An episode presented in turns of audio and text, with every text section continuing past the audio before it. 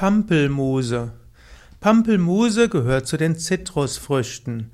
Pampelmuse wird oft bezeichnet als Grapefruit und Grapefruit wird oft bezeichnet als Pampelmuse.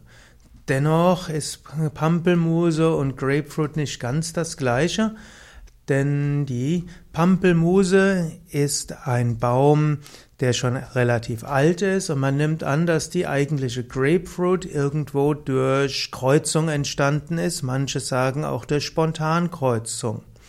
Man sagt auch, dass verschiedene Zitrusfrüchte durch die Kreuzung aus der Pampelmuse entstanden sind. Pampelmuse ist also eine etwas ältere Frucht, stammt aus dem tropischen Südasien. Aus der Kreuzung der Pampelmuse mit der Mandarine entstand die Orange und dann aus der Rückkreuzung von Orange und Pampelmuse ist die Grapefruit entstanden.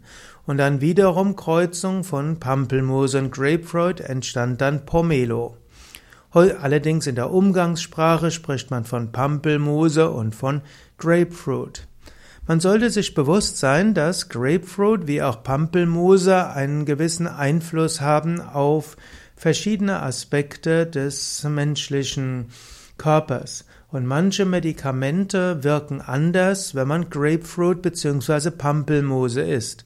Wenn du also Medikamente nimmst, dann solltest du Arzt oder Apotheker oder Heilpraktiker fragen, ob es Wechselwirkungen gibt zwischen Pampelmuse bzw. Grapefruit und dem Medikament, das du einnimmst.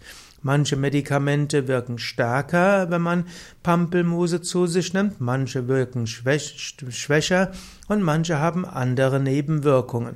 Wenn du aber keine Medikamente nimmst, kann Pampelmuse wie auch Grapefruit eine gute Möglichkeit sein, zum Beispiel Appetit zu reduzieren.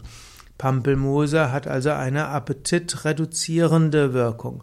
Übrigens, der Name Pampelmuse kommt aus Indien, nämlich aus dem Tamilen und kommt von Pampalimaku.